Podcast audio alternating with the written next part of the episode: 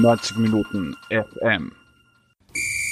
Ja, herzlich willkommen, liebe Hörerinnen und Hörer. Es ist wieder soweit, die nächste Ausgabe des Vodacast steht an. Warum ist auch relativ schnell erklärt. Drei Spiele des österreichischen Nationalteams im möglicherweise schon vorentscheidenden äh, Showdown für die WM-Qualifikation gegen die Republik Moldau, gegen die Färöer und schlussendlich das Heimspiel gegen Schottland. Ja, und wie ihr schon gewohnt seid, äh, im, im Juni und auch im, im Juli werden wir äh, im Fotocast wieder mit Momo Kondi über die kommenden Spiele und Aufgaben sprechen. Hallo Momo, schön, dass du Zeit hast. Hallo, grüß dich. Freue mich sehr. Fotocast hat sich bewährt, beziehungsweise war einfach sehr beliebt, deswegen machen wir das weiter. Genau. Ja, Momo, äh, wir haben äh, eine, eine Europameisterschaft hinter uns. Ähm, gefühlt äh, ist sie in meinem Kopf schon wieder relativ weit weg. Äh, wir stehen unmittelbar vor dem ersten der drei Matches gegen Republik Moldau, dann das Spiel in Israel und schlussendlich das Heimspiel gegen Schottland. Ähm, ja, vielleicht wollen wir ganz kurz über, vielleicht noch wirklich zwei, drei Minuten ganz kurz über die vergangene Euro reden und was es vielleicht auch für eine Auswirkung auf die kommenden Spiele hat. Ähm, Österreich hat sich ja durch ein wirklich äh, sehr gutes Spiel gegen Italien äh, schlussendlich dann doch verabschieden müssen. Die das Fazit nach der Euro war natürlich aus ÖFB-Sicht sehr positiv. Ich glaube, das Teamgefüge war auch äh, durchaus sehr positiv zu sehen. Ähm, wie siehst du jetzt diese Gemengenlage kurz vor dieser WM-Quali, auch mit äh, den Erfahrungen, die man bei der Euro gemacht hat? Ja, also ich denke, die Euro war gut. Ja, nicht sehr gut, nicht, nicht überragend, aber auch nicht schlecht. Sie war eigentlich genau das, was man von dieser Mannschaft zu erwarten hat. Ja, nicht mehr ist natürlich ein bisschen viel verlangt, vor allem wenn man dann Italien als Gegner hat in der K.O.-Phase. Weniger wäre eine Katastrophe, eine mittelschwere Katastrophe. Das heißt, ich finde, die Mannschaft hat eigentlich nur das umgesetzt, was wir von ihr eigentlich erwarten und eigentlich auch erwarten sollten. Der springende Punkt ist aber, es gab berechtigte Skepsis, dass wir nicht einmal das hinkriegen vor der, vor der Europameisterschaft. Und das ist halt wirklich die Quintessenz dem Ganzen. Ähm, wir haben uns jetzt gerade wirklich alle gefreut und haben das abgefeiert, dass wir die Gruppenphase überstanden haben, aber die Gruppenphase mussten wir überstehen. Dass wir dann nicht weiterkommen, ist überhaupt nicht schlimm, aber ich denke, sie haben einfach das Soll erfüllt. Und ähm, mich hat das schon gestört, wie überschwänglich das gefeiert wurde. Im Endeffekt haben wir gegen Italien verloren, auch wenn es ein gutes Spiel war. Verloren. Was man auch dazu sagen muss, vielleicht die, die Sensation haben dann andere kleinere Länder gemacht, wie eben die Schweiz, nicht wir. Ja, oder die Dänen. Ja. ja. Aber wie gesagt, für mich war das Ganze, die ganzen Lobhudeleien ein bisschen zu viel. Ja, ich glaube für mhm. dich auch. Ähm, wenn du jetzt 5-0 verlierst gegen Italien oder in der Verlängerung knapp ausgeschieden, sind wir in beiden Fällen.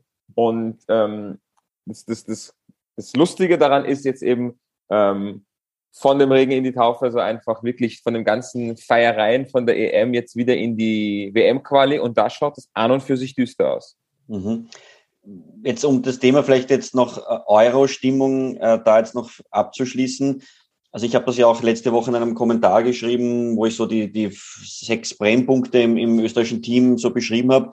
Und also der österreichische Fußballbund hat es ja offensichtlich recht gut geschafft, äh, den Kader gut durch die Euro zu bringen, mit einer guten Stimmung. Auch der Peter Schöttl dürfte da seinen Beitrag dazu geleistet haben. Ähm, ich habe das auch ein bisschen darauf geschoben, dass natürlich einige Spieler noch in der Auslage gestanden sind wegen Transfers. Äh, es wollte sich halt jeder möglichst gut präsentieren, no nah, auch bei einer Europameisterschaft nicht, sich nicht abschießen lassen. Ähm, auch aus deiner Erfahrung jetzt glaubst du, dass, dass man diese Stimmung konservieren kann oder fangt man da quasi wieder bei Null an? Also natürlich habe ich jetzt nicht die absoluten Inside-Informationen, aber ein bisschen was höre ich schon. Ähm, die Stimmung während der EM war gut, war, war wirklich, war wirklich okay.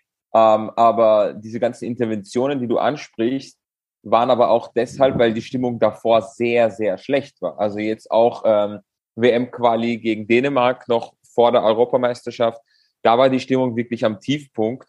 Und das äh, muss sich Franco Foda gefallen lassen, dass er da einfach eine sehr, sehr, sehr schlechte Teamstimmung äh, kultiviert hat, gezüchtet hat über die letzten Jahre und dass die Spieler halt nicht so gern zum Team gehen und auch nicht so gut zu sprechen sind auf den Teamchef.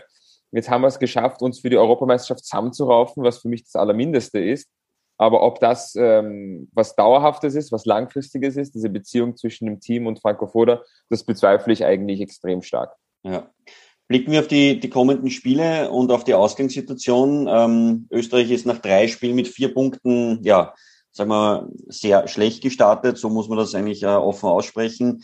Äh, es gab die, die Niederlage äh, hier, die gegen Dänemark natürlich mit dem 0 zu 4 äh, sehr viel noch in Erinnerung ist. Es gab aber, gut, gegen Dänemark kann man vielleicht sogar noch, noch verlieren.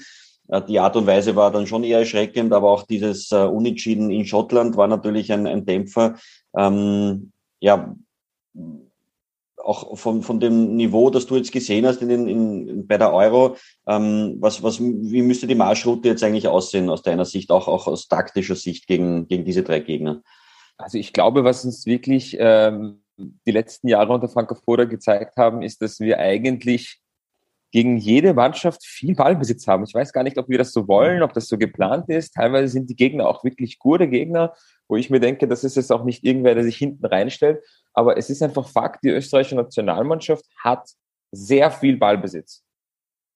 Und mich stört es nach wie vor, dass wir mit dem Ballbesitz zu wenig anfangen können. Man hört bei den Interviews auch immer wieder, die Spieler irgendwie zwischen den Zeilen uns, uns mitteilen wollen, dass es quasi zu wenig ähm, ähm, einstudierte Laufwege gibt, beziehungsweise wirklich klar definierte Prinzipien, wie man reinkommen will, wie man was, äh, wie man in die gegnerische Hälfte kommen will, wie man den Strafraum besetzen will, wie viele Spieler in die Tiefe gehen. Solche Sachen gehen wir halt wirklich ab, vor allem, weil wir unter Franco Foda jetzt schon sehr, sehr lange viel Ballbesitz haben. Das finde ich jetzt einfach, wäre es an der Zeit, dass man da den nächsten Schritt macht. Ähm, und du weißt eh meine, meine Meinung zum, zum, zum anderen Extrem. Also wenn man den Ball nicht hat, denke ich, macht das die österreichische Nationalmannschaft auf Nationalteam-Ebene eigentlich gut bis sehr gut. Das Pressing gegen den Ball. Ich finde, das macht man so, wie man es so wie man es im, im Rahmen der Möglichkeiten machen sollte. Dafür sehe ich halt wirklich Defizite ohne Ende im Ballbesitz. Mhm. Jetzt betont der Franco Foda auch immer wieder, dass seine Spieler vor allem im vorderen Drittel alle Freiheiten haben. Äh, er vor allem schaut, dass er in der Defensive viel äh, einstudiert, aber in, in der Offensive ihnen maximale Freiheiten gibt. Ähm, ist das so ein bisschen ein, wie soll man sagen, äh, Kapitulieren vor, vor dem Einstudieren äh, von, von Spielzügen in der Offensive? Ich, ich verstehe den Satz überhaupt nicht. Alle Freiheiten vorne haben. Natürlich haben die Spieler alle Freiheiten vorne, aber als Trainer, wenn er im letzten Drittel alle Freiheiten gibt, dann gibt er nicht alle Freiheiten in den ersten zwei Dritteln. Korrekt? Gut. Also jetzt muss er mal sagen, wie viele Spieler im Spielaufbau sind. Das heißt, wie viele Spieler sollen sich dem Bachmann überhaupt anbieten, damit er hinten rausspielen kann? Daraus im Rückschluss sind mehr oder weniger Spieler vorne. Klar, wenn, wenn, du, wenn du acht Spieler im Spielaufbau hast, dann wirst du nicht mehr sehr viele Spieler im letzten Drittel haben. Und dafür ist Franco Foda verantwortlich, weil er muss es ja vorgeben, wie sie im Spielaufbau das Pressing lösen wollen, wie viele im Mittelfeld sind, wie viele in der Absicherung sind, wie viele in der Restverteidigung sind.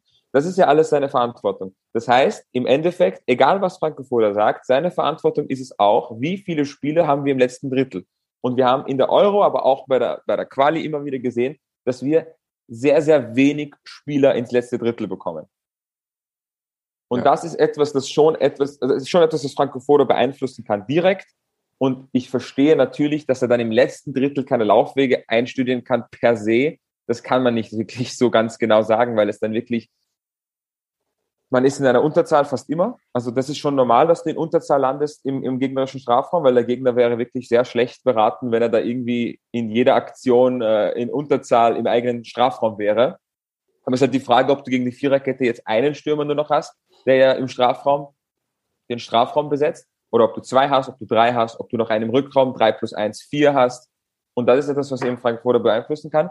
Aber tatsächlich, wenn du im letzten Drittel bist, ist es schon sehr, sehr, sehr, sehr schwer, da irgendwelche spezifischen Angriffsschemata durchzustudieren. Das heißt, der Satz ist ein bisschen eine Politikerantwort und ich finde auch Franco Foda ist in Interviews wie ein Politiker, weicht irgendwie der Antwort aus, grinst ein bisschen und hofft, dass es dann zur nächsten Frage, weitergeht.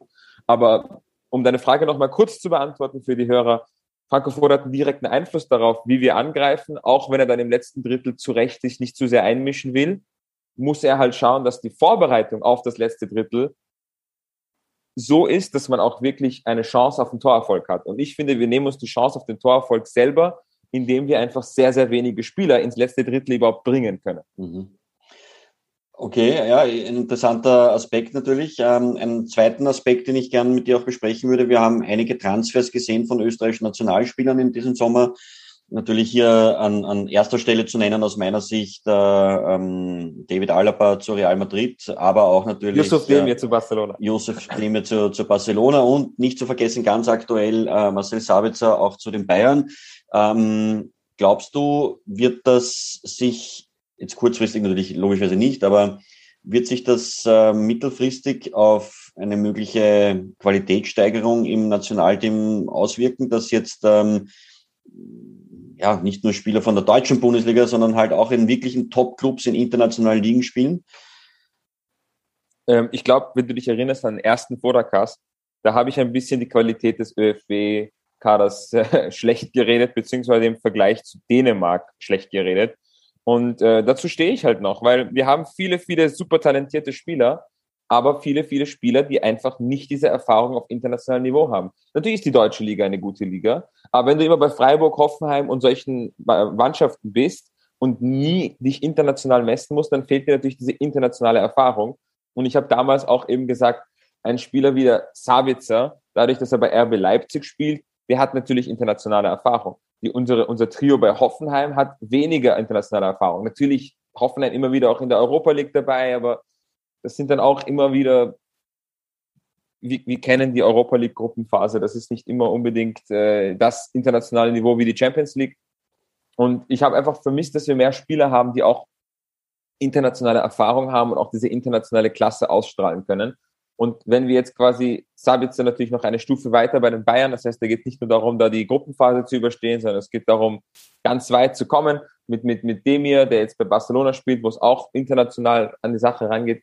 Das muss noch bei vielen, vielen Spielern, hätte ich das gehofft, dass das passiert, eben Baumgartner, Krilic, solche Spieler. Schlager ist es natürlich durch die Platzierung von Wolfsburg letztes Jahr auch in der Champions League. Das ist auch sehr, sehr gut. Aber diese Erfahrung auf dem internationalen, auf dem höchsten Parkett wirklich in der Champions League, das ist etwas, was unserer Mannschaft ganz klar abgeht. Wenn ich das, wenn ich das analysiere, dann merke ich einfach, das sind super talentierte Kicker, aber ihnen fehlt noch wirklich diese letzte Erfahrung im internationalen Bereich, um dann wirklich auch ähm, den Gegner zu dominieren, äh, diese Selbstverständlichkeit, um, um, um wirklich ähm, auch stärkere Gegner im Ballbesitz, wenn man viel Ballbesitz hat, zu dominieren und, und die richtigen Entscheidungen zu treffen, auch wirklich souverän zu sein und dominant in allen Spielphasen. Da fehlt es noch ein bisschen und deswegen finde ich super, dass wir jetzt äh, Real, Barcelona, äh, FC Bayern unsere Spiele da gepackt haben. Und äh, wichtig wäre es meiner Meinung nach, dass, dass, dass mehr Spieler nachziehen und mehr Spieler sich da raustrauen, weil nur wenn man diese internationale Erfahrung hat, kann man dann wirklich auch zu, zur internationalen Klasse dazugehören. Mhm. Und das letzte Thema, das ich heute noch gerne mit dir besprechen will, ähm, auch das habe ich in meinem Artikel angesprochen, äh, Yusuf Demir ähm, hat letzte Saison schon gesehen, dass sich Didi Kübauer schwer getan hat, ihn in die Mannschaft äh, so zu integrieren, wie er eigentlich kicken kann, aus meiner Sicht. Ähm, machen wir das Exempel, du bist Franco Foda, wie würdest du den, den Yusuf Demir jetzt in das Nationalteam versuchen zu integrieren? Ja, also Franco Foda muss sich freuen, wie, wie zu Weihnachten, dass er Yusuf Demir haben kann, weil Yusuf Demir ist genau der Spielertyp, der uns gefehlt hat. Einer von zwei Spielertypen, die uns gefehlt haben. Ich komme gleich dazu noch. Wir, uns fehlt einfach dadurch, dass wir viel Ballbesitz haben, eben genauso ein Verbindungsspieler, der kreativ ist, der immer wieder Lücken auffüllen kann und auch engen Situationen lösen kann.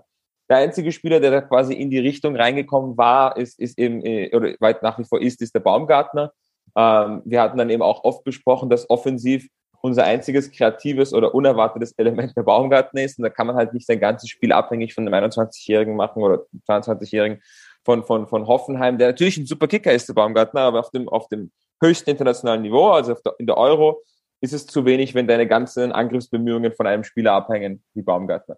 Das heißt, wir haben dann oft gesprochen, auch beim Fotocast, auch auf Twitter mit vielen, vielen Fans, auch ähm, dass dieser Kreativspieler noch, dass diese Kreativkomponente noch ein bisschen aufgeteilt werden muss auf die Schultern von mehreren Spielern. Yusuf Demi ist genau der Spieler, den wir brauchen. Damit wir die Verbindung kriegen, weil wir, wir haben ja einen guten Spielaufbau, das haben wir schon oft besprochen, unsere Innenverteidiger bauen super auf, wir haben viel Ballbesitz, aber wir kommen nicht ins letzte Drittel und da könnte Yusuf Demir genau das Verbindungsstück sein. Und ich Aber denke, würdest, du ihn, würdest du ihn gleich reinhauen? Von, Auf jeden Fall. Beginn? Ja. auf jeden Fall. Auf, Wer, also, müsste dann, wer müsste dann dran glauben, von wenn du die bisherige Startelf hernimmst? Ja, wenn ich die, also wir haben jetzt ein bisschen auch fluktuiert mit der bisherigen Startelf, aber also wenn du schaust, Konrad Leimer auf rechts am Flügel, das ist generell eine äh, Fehlbesetzung meiner Meinung nach von Beginn an. Das heißt, da wird es zum Beispiel Leimer hier rausfallen. Aber nachdem Schlager eh schon ausfällt, dann könnte Leimer seine Zentralposition übernehmen, so wie wir es eher gewohnt sind von ihm. Und dann könnte Yusuf Demir den rechten Partner geben. Dann hätten wir links Baumgartner, rechts Demir. Und dann könnten wir da schon äh, mehr Kreativität an den Tag legen, meines, meiner Meinung nach. Ansonsten andere Punkte sind halt immer die Spielerrollen gewesen, ja. Wir haben Alaba dann am Ende doch innen und links außen gesehen, wie wir es gerne hätten. Wir haben Sabitzer immer sehr offensiv gehabt auf der 10, weil er dann auch der einzige Spieler mit internationaler Klasse ist da vorne, den man auch bringen kann. So wie wir es gerade besprochen haben, Spieler mit internationaler Klasse. Hast du nicht viele, dann musst du eben Sabitzer weiter vorne spielen lassen. Wir wissen ganz genau, bei Leipzig hat er weiter hinten gespielt.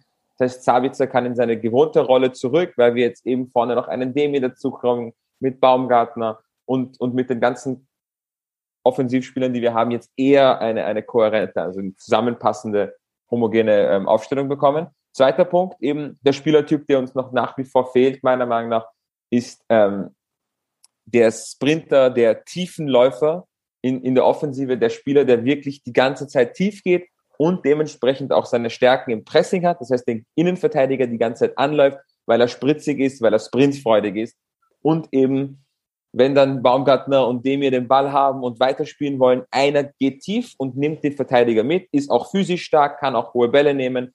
Ähm, so einen Spieler, der, der geht uns noch ab. Ja, also wenn du auf die Red Bull Mannschaften schaust, haben alle diesen Sprinter oder diesen physischen Stürmer vorne, der auch pressing stark ist. Marko Arnautovic ist äh, physisch gut, aber nicht pressing stark. Ich glaube, das wissen wir alle inzwischen. Ähm, das heißt, dieser Spielertyp braucht der ÖFB noch, dass wir dann wirklich denke ich, in, meine, in meinen Augen, sage ich mal, das Gesamtpaket haben.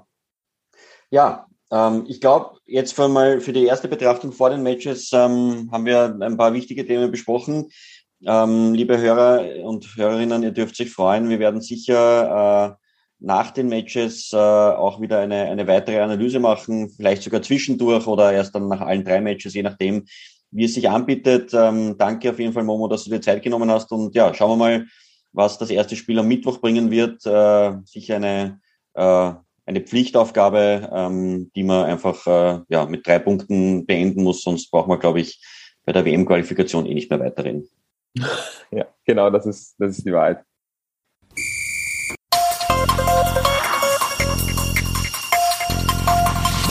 Neunzig Minuten FM.